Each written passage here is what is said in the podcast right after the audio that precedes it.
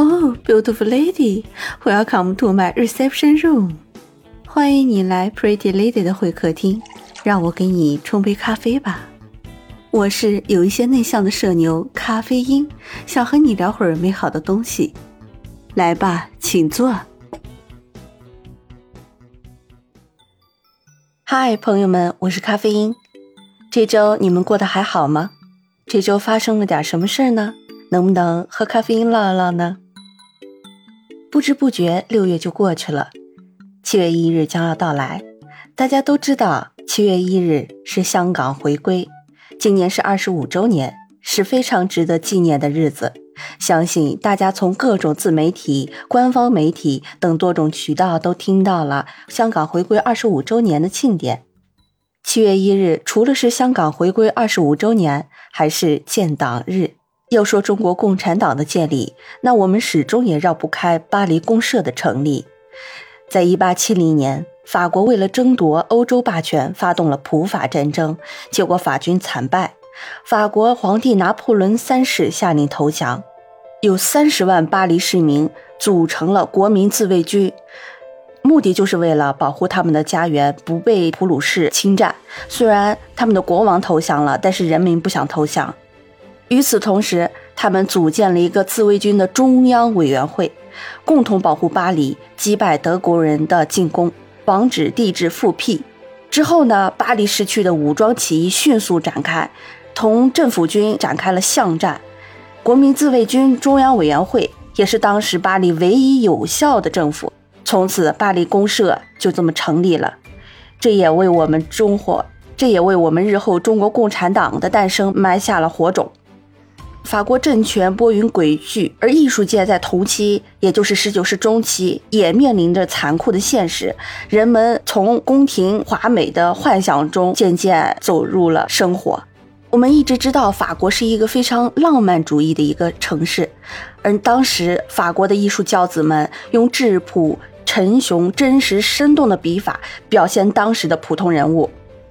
一开始，他们从表现宫廷肉池酒林、奢靡享受、纸醉金迷的主题，转向了贫困交加、饱受压迫、遭遇不公的生活写照，揭示这个时代的虚伪、残酷和罪恶的一面，也因此产生了以库尔贝为代表的法国现实主义艺术。他们主要的口号就是反对矫饰、幻想和浪漫，反对闭门造车和模仿抄袭。要求艺术家要面对大自然做出忠诚的这种记录，再加上法国启蒙主义思想返回自然的这种启示，所以巴比松派这些作家提出了面向自然、对景写生的口号。这个说到这个巴比松画派，我给大家简单介绍一下，巴比松画派是十九世纪四十年代画家卢梭和他的追随者们。在巴黎近郊的小村巴比松这块地方写生，而且当地的枫丹白露森林、秀美风景吸引了这些热爱大自然的画家居住在那里，这就逐渐形成了巴比松画派。但具体说，巴比松画派。它是什么样的个组织吗？其实也不是，它不是一个具体的组织，也没有人提出啊要组织这样一个画派，没有人牵头，它只是一个泛称，是一批志同道合的画家走出了画室，面向自然，对景写生，在那里作画。我以巴比松画派的两位领军人物科罗和卢梭来说一说，他们在立意、造型和气质上其实都不相同，而且各有各的特点，各有其美。以卢梭为例，卢梭的作品体现的更多的是雄、沉雄、深广、强悍、敦厚和力量的感觉。他的作品仿佛能奏出庄严、沉重、博大精深的英雄主义的乐章，就比较有气势磅礴的这种风范。而科罗呢，科罗的作品就比较亲切、温柔、典雅、抒情和有诗意。他的作品就好比是一支优美的、抒情的、婉转的、轻快的乐曲。克罗本人还把卢梭比作雄鹰，把自己比作云雀呢。说到这儿，我想起咱们中国有句老话，就是“人如其字，字如其人”。字画中的风格都能折现出作者的这种人物性格风骨。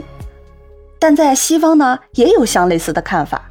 以泰奥多尔·卢梭为例，咱们来说一说他的绘画中的性格。泰奥多尔是巴比松画派的领军人物，被认为是巴比松画派中最光辉、最敏锐的代表。科罗也称他是艺术上的革命家，坚持以客观态度作画，力求强烈、充实而精确。科罗把他比作雄鹰。确实，从他的绘画中有一种大自然史诗般的这种气魄。他的作品不仅真真切切、实实在在地再现了客观的自然景物，也展现了一种豪迈的气概、昂扬的生机、大自然的内在生命力，一种卢梭本人所特有的性格特征和人格特征。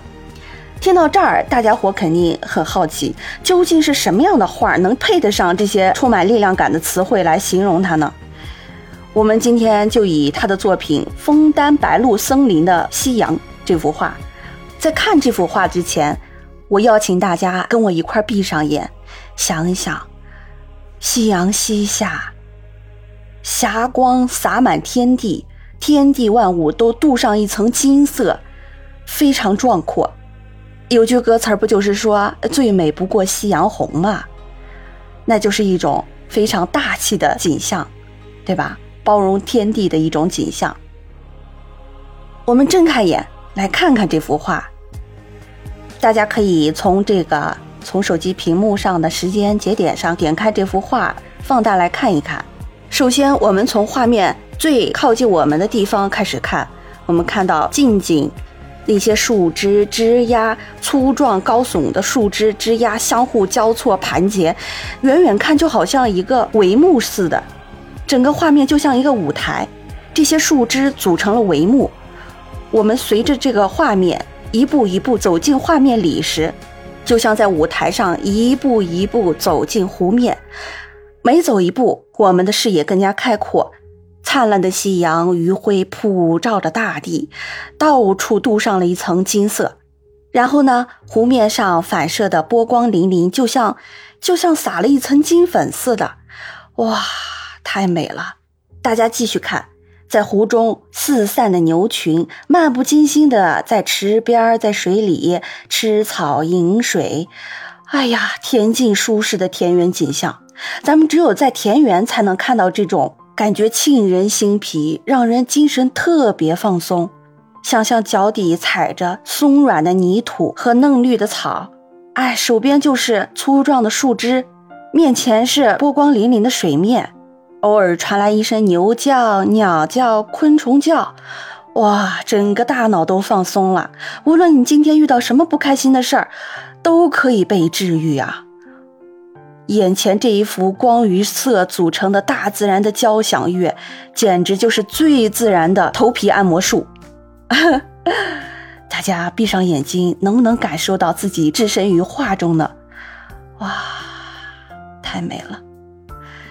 这个暑期有没有特别想去的，就像画中一样，特别让人精神放松的一个小地方呢？疫情，哎，我们出不去远方，去不了马尔代夫，去不了各种景色优美的国外地区。那我们周边有没有也像类似的这种恬静优雅的田园景象呢？啊，非常期待你们能留言跟我讨论讨论。我看到这幅画，就想到了我的乡下，我姥姥家那个大院里那棵巨大的槐树，那棵杏树，那棵酸枣树。这个周末我要开车回乡下一趟，再回忆回忆那个美好的地方，放松又治愈的作品欣赏完，我的咖啡也喝得差不多了。今天的聊天可真愉快，大家还喜欢这一期吗？如果喜欢的话，给我评论点赞吧，好吗？我真的很想听一听你们的声音。那我们相约下一次再见吧，拜拜。